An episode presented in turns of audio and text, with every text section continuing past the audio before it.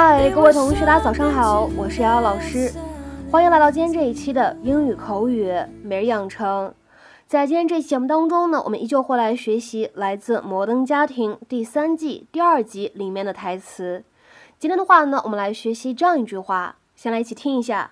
Because right now we really need to get Cam's coddling problem under control. Because right now we really need to get Cam's cuddling problem under control. 因为现在我们真的得先搞定 Cam 的溺爱孩子的问题。Because right now we really need to get Cam's cuddling problem under control. Because right now we really need to get Cam's cuddling problem under control. Because right now we really need to get Cam's cuddling problem under control. 在这段英文台词当中呢，我们需要注意的发音技巧有下面这样几处。首先呢，第一点，当 right now 这样的两个单词呢出现在一起，有一个非常典型的不完全爆破的情况，我们呢应该读成是 right now，right now，right now。再往后面看，当 need 和 to 出现在一起的时候呢，有一个失去爆破的处理，我们呢可以读成是。need to need to。再来看一下第三点，也是最后一点，get Cam's 出现在一起的话呢，有一个失去爆破的现象，我们呢可以读成是 get Cam's，get Cam's。Have fun, sweetheart. Bye. She is so sweet. Oh, thanks. Well, you should have seen her yesterday. Yeah, she pushed a baby off of Cam's lap. Huh. I know, I know. She is so possessive of him, but you know, Cam's really working on trying not to coddle her so much. So. I'm not really sure it's about coddling. Sounds more like a sharing issue.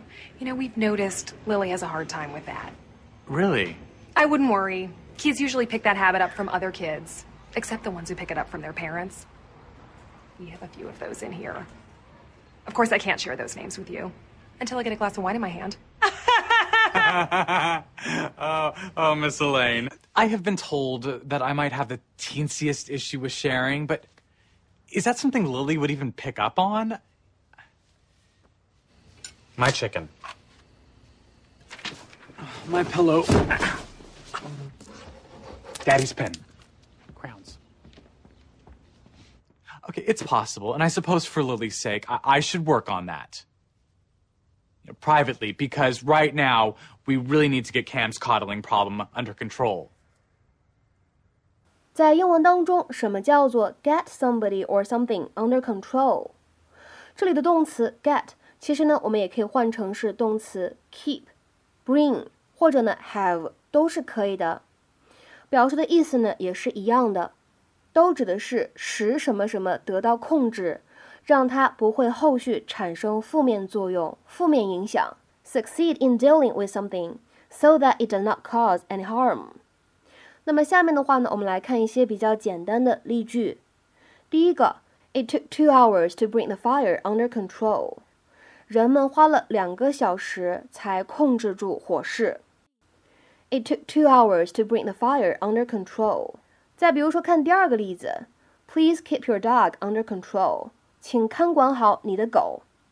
Please keep your dog under control。再比如说，我们来看第三个例子，Don't worry, I'll get it under control。别担心，我会把这件事情搞定的。